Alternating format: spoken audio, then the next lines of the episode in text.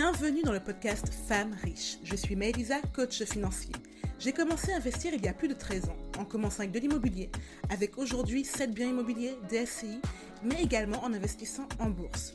Alors je vous amène avec moi sur le chemin de l'indépendance financière.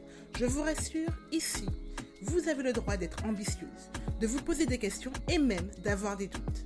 Seul ou avec mes invités, je vous partage les bons réflexes lorsqu'il s'agit d'épargner, d'investir et de faire évoluer votre relation à l'argent. Alors installez-vous confortablement, c'est parti pour une dose d'argent et de bonne humeur. Hello hello, bienvenue dans ce nouvel épisode de Femmes riches. Aujourd'hui, j'ai envie de vous parler de mindset. Aujourd'hui, j'ai envie de vous parler de votre relation à l'argent. Il faut savoir que votre relation à l'argent est dictée par ce qu'on appelle votre programmation financière. Le concept a été développé il y a à peu près 20 ans par le docteur Clance aux États-Unis. Et aujourd'hui, je vais creuser avec vous ce concept qui est crucial puisqu'il va avoir un impact direct sur combien vous allez gagner, comment vous allez vivre, votre vie, le type de comportement financier constructif ou destructeur que vous pourrez avoir. Donc, commençons déjà par une petite définition. Votre programmation financière, c'est lorsque votre cerveau, dans un contexte donné, va prendre systématiquement la même décision lorsqu'il s'agit d'argent. Alors, il peut s'agir d'une très bonne décision ou de décisions totalement débiles. Sans jugement de valeur, bien évidemment. Mais cette programmation financière a deux caractéristiques importantes. Tout d'abord, la plupart du temps, elle vient de ce que vous avez appris lorsque vous étiez enfant. C'est-à-dire que vous avez baigné dans un écosystème, dans une éducation qui a consolidé, cristallisé une relation à l'argent. Ensuite, au-dessus de cette, euh, de cette éducation que vous avez reçue de manière directe ou indirecte, il y a tout ce, que vous, tout ce qu'on vous aura transmis et tout ce que vous aurez pu observer par rapport à l'argent. La deuxième caractéristique forte de votre programmation financière, c'est qu'elle est inconsciente. Vous n'allez pas forcément vous rendre compte qu'elle existe. Vous n'allez pas forcément vous rendre compte des décisions qu'elle vous fait prendre. Mais c'est là en fait que la programmation financière et travailler dessus est extrêmement important parce que la plupart de nos décisions financières vont être issues de nos programmations financières.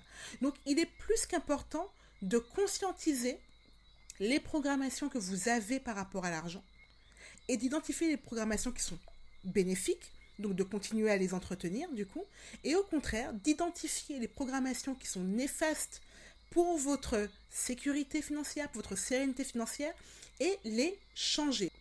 Parce que oui, une programmation financière, si elle se crée, elle peut également se défaire. Donc tout l'intérêt, en fait, de prendre conscience de votre programmation financière est de vous créer au fur et à mesure un écosystème, un ensemble d'habitudes et de réflexes par rapport à l'argent qui vous permettent de vous enrichir, qui vous permettent d'être beaucoup plus sereine par rapport à l'argent et surtout qui arrêtent de vous nuire ou de vous auto-saboter. Maintenant que je vous ai dit ça, il faut savoir qu'il existe quatre programmations financières de base. On va avoir la star, l'adoratrice, la vigilante, la FIA. Je vous en dirai plus juste après. Déjà pour que vous compreniez comment ça fonctionne.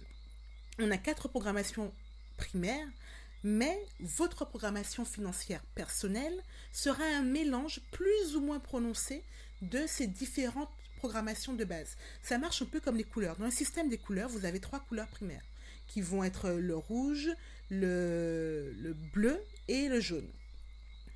Quand vous mélangez ces couleurs, vous allez obtenir d'ailleurs une infinité de couleurs.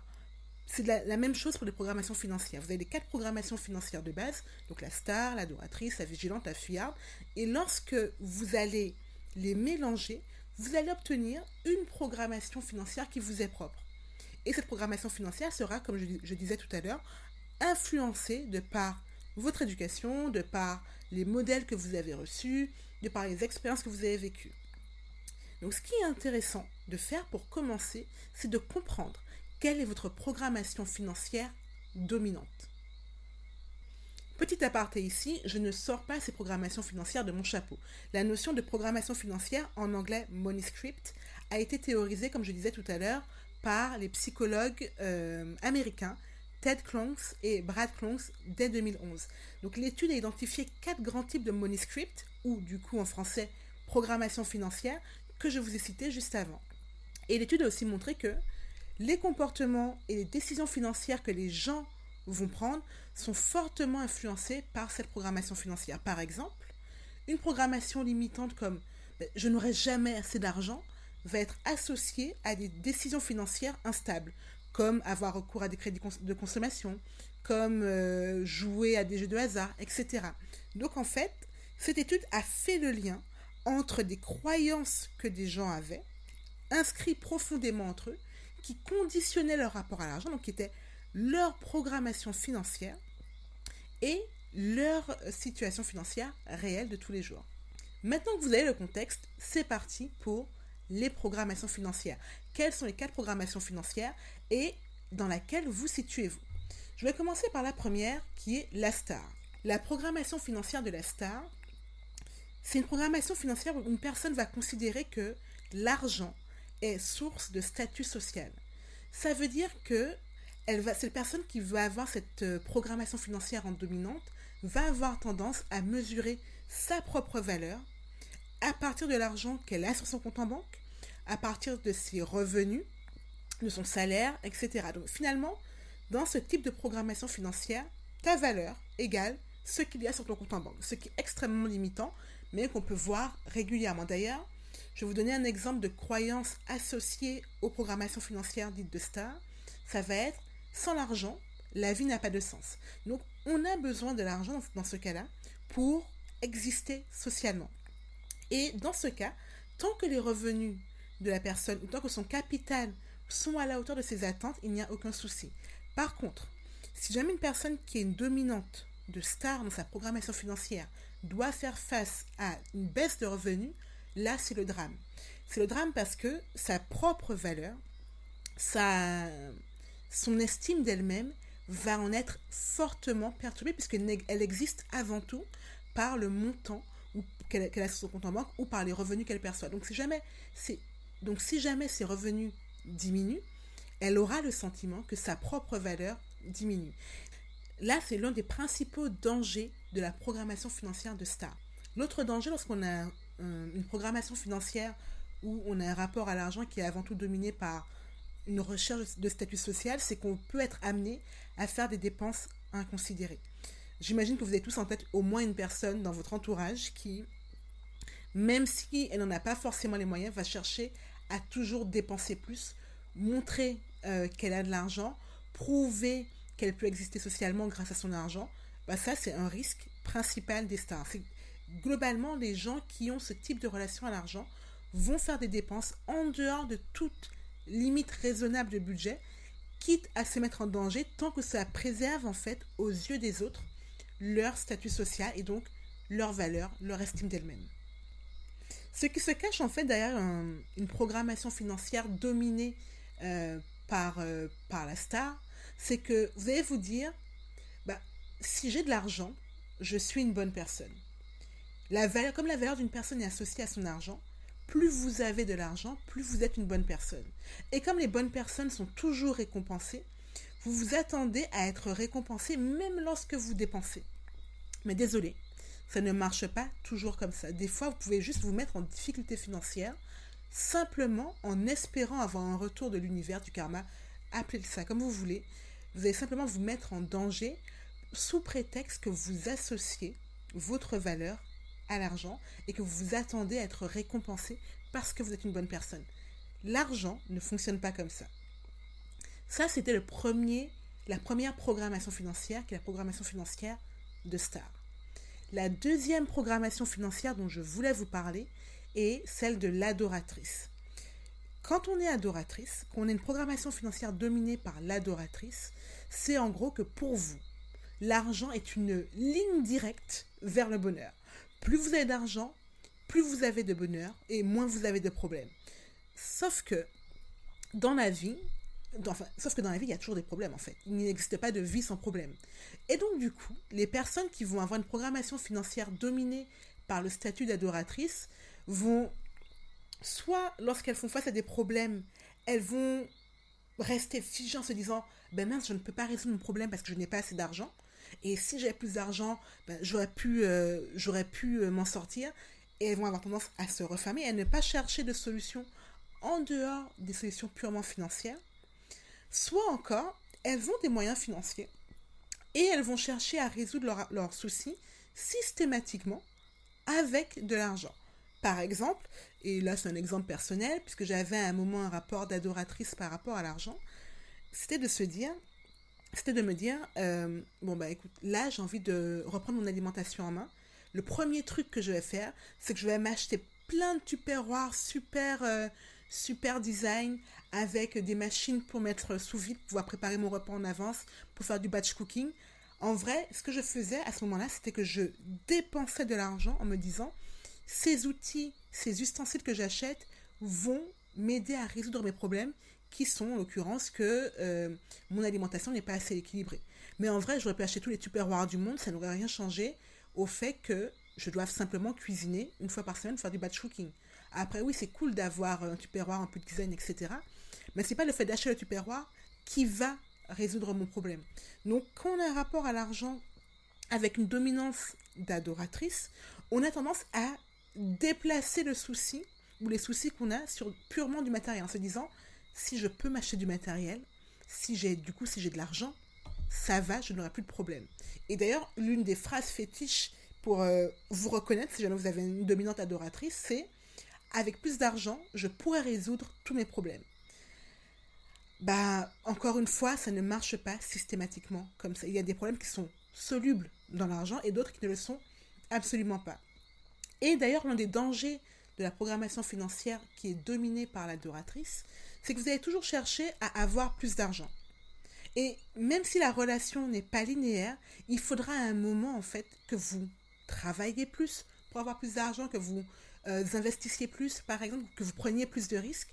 Et, euh, et souvent, en fait, ce qu'on voit, c'est que des personnes qui ont une dominante adoratrice vont soit être à fond dans le travail, limite se noyer dans le travail, donc être en mode ah, euh, workaholic, soit euh, prendre des risques extrêmement importants dans leurs investissements financiers en se disant bon ben je vais je vais parier gros je vais donner gros pour pouvoir recevoir gros en retour parce que dès que j'aurai reçu gros eh ben du coup ma vie sera parfaite mais je vous le répète encore une fois ça ne marche pas comme ça il n'existe pas de ligne directe entre le bonheur et l'argent oui oui, et ça je le répéterai régulièrement, l'argent peut concourir à votre bonheur à partir du moment où vous identifiez très clairement ce qui est constitutif de votre bonheur. Mais chercher euh, à acheter, entre guillemets, votre bonheur avec du matériel, ça ne marche pas comme ça.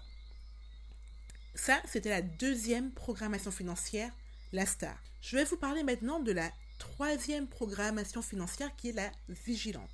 Une personne qui a une programmation financière dominée par la vigilante va considérer que sa santé financière est cruciale, est au centre de tout, et elle va compter avant tout sur elle-même pour pouvoir assurer sa sécurité financière. Donc, elle doit être sûre, elle doit savoir qu'elle aura toujours assez d'argent pour être tranquille. Et je mets assez entre guillemets, puisque en fait, cet assez n'est jamais quantifié elle ne pourra jamais vous dire, cette personne qui est une dominante euh, de vigilante, ne pourra jamais vous dire, ben, il me faut X euros pour être, euh, en sécurité. Non, elle va toujours se dire, ouais, mais je sais jamais s'il y a un problème qui arrive, et si, et si, et si. En fait, elle aura toujours des scénarios catastrophes dans sa tête, et elle va toujours chercher à accumuler plus et plus d'argent. Bref, pour cette personne, en fait, l'argent est synonyme de sécurité. Donc, globalement, quelqu'un qui est une dominante de vigilance va considérer que tout le monde devrait être attentif à son argent, que tout le monde devrait commencer par épargner. la phrase il faut se payer en premier, c'est son mantra en fait.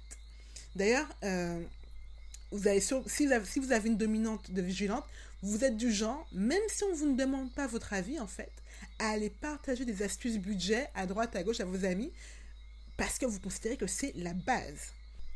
Épargner est un très très bon réflexe. Je vous recommanderais toujours d'épargner. Ceci étant dit, il y a quand même un danger auquel vous devez faire attention. Si jamais vous avez une programmation financière dominée par la vigilante, ce danger c'est la surépargne.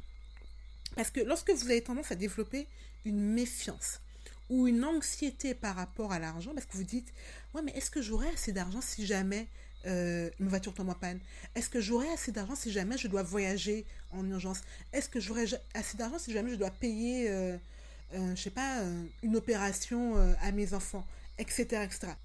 Vous avez en fait, vous développez au fur et à mesure une anxiété par rapport à l'argent qui vous empêche de profiter de votre argent au jour le jour. Parce qu'encore une fois, lorsque vous avez de l'argent, il faut bien vous dire que l'argent que vous recevez, par exemple, vous percevez votre salaire en, début de mois. Ce salaire, il a deux objectifs. Financer votre vie présente et financer votre vie future.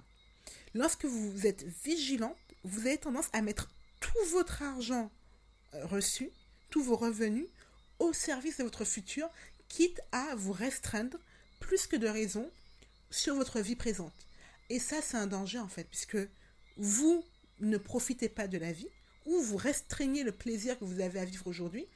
Et le deuxième danger plus pragmatique, je dirais, c'est que quand vous surépargnez, vous n'investissez pas. Épargner, ça veut dire mettre son argent sur un livret, par exemple, ou un endroit où il n'a pas vocation à travailler. Il a vocation à être disponible rapidement en cas d'urgence. Et c'est essentiel d'avoir un fonds d'urgence. Par contre, si tout l'argent que euh, que vous avez, vous le mettez en épargne et que vous n'investissez rien parce que on ne sait jamais, il peut se passer un danger, il peut se passer un souci, j'aurais besoin de cet argent, mais finalement, vous ne créez pas de, de matrimoine. Donc, lorsque vous avez une programmation qui est dominée par la vigilance par rapport à l'argent, vous devez toujours faire attention à ne pas vous empêcher de créer un matrimoine. Vous devez toujours faire attention à vous dire, oui, je vais mettre de côté pour ma sécurité et ma sérénité financière. Par contre, ça ne doit pas se faire au détriment d'un investissement futur. Et si jamais vous demandez c'est quoi le bon montant à épargner, en gros, votre sécurité financière, elle est assurée avec votre fonds d'urgence. Ce fonds d'urgence, il faut y mettre entre 3 à 9 mois de dépenses, pas de revenus, mais de dépenses en fonction de votre style de vie. Mais une fois que ce montant d'épargne est atteint, vous pouvez commencer à investir sereinement. Donc, si jamais vous vous reconnaissez dans cette phrase, il faut épargner de l'argent, il ne faut pas le dépenser, euh, l'argent, on ne sait jamais ce qui peut arriver, donc on le met de côté, etc. etc. Si vous vous reconnaissez là-dedans, c'est que vous avez une relation à l'argent qui va être dominée par la vigilance. Faites attention à ne pas vous priver sur votre vie actuelle et à ne pas mettre en danger votre matrimoine parce que vous n'investissez pas. Ça, c'était la troisième programmation financière. Et maintenant, la dernière, qui est la fuyarde. La fuyarde, c'est ma préférée, puisqu'en fait, c'est celle que je rencontre le plus. Si vous avez une relation à l'argent dominée par la fuite, qu'on essaie de parler d'argent, il n'y a plus personne. Et l'une des principales raisons de ça, c'est que pour vous, l'argent est mauvais. L'argent, c'est mal. L'argent, ça corrompt. L'argent, ça crée des problèmes. Bref, moins vous avez à gérer d'argent, moins vous avez à en parler, mieux vous vous portez. Et l'une des phrases euh, qu'on va retrouver souvent qu'on a une programmation financière dominée par la fuite, c'est quand tu gagnes trop d'argent, ça pervertit la relation aux autres. Ou l'argent, ça va créer des problèmes. C'est ça, en fait. Finalement, l'argent, qu'on ait, une relation dominée par la fuite, argent égale problème. Il y a un très gros risque avec ça. Déjà, vous allez attirer ce que vous craignez. Si vous craignez les problèmes, il y a de fortes chances que vous attiriez des problèmes financiers. Typiquement, lorsque vous avez une relation à l'argent dominée par la fuite, vous aurez tendance à vous dire, bon ben, vu que l'argent c'est des problèmes, je préfère ne pas gérer, comme ça, j'aurai pas de problème. Alors qu'est-ce qui se passe? Vous n'allez pas regarder votre compte en banque. Vous n'allez pas suivre vos investissements. Pour vous, faire des arbitrages, choisir euh, de réallouer vos investissements, ça va être des galères, des prises de tête. Vous allez vous dire non, je ne touche pas à ça.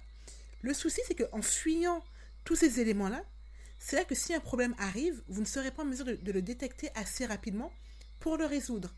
Et donc là, les problèmes vont vraiment grossir et devenir intenables, ce qui va confirmer votre croyance. Donc fuir votre argent ne vous amènera toujours que des problèmes. Et souvent, en fait, cette programmation vient du fait que vous allez associer l'argent à des gens ou à des comportements qui ne vous ressemblent pas. Vous allez regarder avant tout, par exemple, des exemples de, de multimillionnaires, de multimilliardaires qui font littéralement que des conneries avec leur argent. Et vous allez vous dire, ben non, mais moi je ne suis pas comme ça. Il n'y a pas moyen que moi, euh, je me laisse atteindre ou corrompre par l'argent de cette manière-là. Donc non, je ne veux pas en parler. Ou alors vous, aurez peut-être été traumatisé euh, dans votre enfance par des discussions houleuses euh, sur l'argent en famille. Et vous aurez ancré en vous que dès qu'on aborde pardon, le sujet de l'argent en famille, entre amis, c'est des emmerdes, c'est des problèmes. Donc du coup, je refuse d'en parler. Alors encore une fois, cette stratégie de fuite ne sera pas constructive sur le long terme. Elle peut vous aider à éviter une conversation pas très confortable sur le moment, mais à long terme, elle, signifie en fait que vous allez délaisser votre matrimoine, vous allez délaisser votre épargne, vous allez délaisser votre sécurité financière même. Puisque souvent, ce qu'on voit, c'est que les gens qui sont dans une relation de fuite à l'argent vont être des gens qui vont avoir un niveau de dette plus élevé.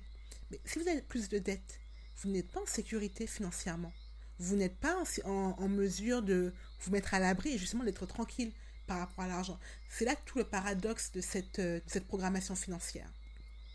Donc, si je reprends, il existe quatre grands types de programmation financière. La première, ça va être la relation de star. Vous associez l'argent à votre valeur. Plus vous aurez de l'argent, plus vous aurez le sentiment d'être important d'avoir de la valeur, d'avoir un statut social et d'être reconnu par les autres. La deuxième programmation financière, c'est l'adoratrice, celle qui est une relation d'adoration par rapport à l'argent. Et derrière cette programmation financière, en fait, ce qui se cache, c'est que vous allez associer l'argent au bonheur. Plus vous aurez d'argent, plus vous avez la croyance que vous serez heureuse. Malheureusement, l'argent n'a jamais été une ligne directe entre vous et le bonheur il y a toujours une étape de travail sur soi nécessaire pour pouvoir allier l'argent à votre bonheur. La troisième programmation financière, c'est la vigilante. Donc la relation de vigilance par rapport à l'argent. Dans ce cas-là, pour vous, argent égale sécurité. Et vous aurez tendance à vouloir accumuler de l'argent. Vous aurez tendance à vouloir épargner un peu la Picsou qui va construire son, sa piscine, la remplir d'or, mais ne jamais vouloir la toucher parce qu'on ne sait jamais. Et vous allez du coup limiter votre bonheur présent au profit d'une sécurité future. Et enfin, la dernière programmation financière, c'est la fuite. Quand vous êtes dans cette programmation financière, pour vous, l'argent égale problème. Donc dans une relation de fuite, vous ne voudrez pas parler d'argent, vous ne voudrez pas gérer votre argent. Finalement, moins on prononce le mot argent, mieux vous vous portez. en gros, c'est ça ces quatre programmations financières sont les quatre programmations financières de base qui vont constituer nos relations à l'argent. Comme je vous disais au début, ensuite, avec ces programmations de base, vous aurez des nuances. Il y aura une programmation qui va dominer euh, votre relation à l'argent, mais vous aurez un petit peu des autres composantes du fait de vos expériences, du fait des exemples que vous avez, pu voir dans votre vie, et surtout dans certaines situations, une programmation sera plus dominante que d'autres. Par exemple, peut-être qu'en situation normale, vous êtes euh, dans l'adoration, mais en situation de fort stress, vous allez être dans la vigilance, par exemple. Ou peut-être qu'en situation normale, vous êtes vigilante, mais qu'en situation de stress, vous allez, vous allez, être dans la fuite, etc., etc. Donc, gardez en tête que vous avez beau avoir une programmation dominante, votre relation à l'argent est un kaléidoscope, on va dire, de toutes les expériences, de tous les enseignements, de toute l'éducation que vous avez pu recevoir par rapport à l'argent. Et si vous avez pu être programmé comme ça à un instant donné, vous pouvez également vous reprogrammer. Et c'est ça le plus intéressant. Vous n'êtes pas obligé de rester figé dans une programmation financière. Il n'y a aucun déterminisme et aucune fatalité à la programmation financière. Et c'est ce que je trouve moi magique, puisque à partir du moment où bah, vous avez déjà écouté le podcast, ce qui est génial, mais vous arrivez et vous vous dites, bon ben, moi, quelle est ma programmation dominante? Est-ce que je suis plutôt dans la fuite, dans la vigilance, dans l'adoration, dans la star, etc. Une fois que vous avez identifié quelle est votre programmation dominante, vous allez pouvoir identifier en dessous les comportements quasi automatiques qui vont être engendrés par cette programmation financière. Et là, maintenant, vous ne serez plus dans une relation inconsciente à l'argent, dans une relation consciente. Et vous aurez tout le pouvoir pour pouvoir modifier votre comportement et donc petit à petit modifier votre relation à l'argent. Dans cet épisode, je vous ai parlé des quatre grands types de programmation financière avec quelques exemples de phrases types, de comportements types. Mais si vous voulez, il existe un test complet pour identifier votre programmation à l'argent. Et je vous mettrai le lien juste en description de l'épisode. J'espère que vous en avez appris un peu plus sur votre relation à l'argent. Je vous laisse là parce que c'est le moment d'aller gérer votre argent comme une reine. Merci d'avoir écouté cet épisode jusqu'au bout. J'espère qu'il vous a plu et qu'il aura été plein de valeur pour vous. Et si c'est le cas, je vous invite à laisser une note sur votre plateforme. Et si, c'est le cas, je vous invite à laisser une note sur votre plateforme d'écoute préférée. Et merci à cette plante déjà fait. À bientôt!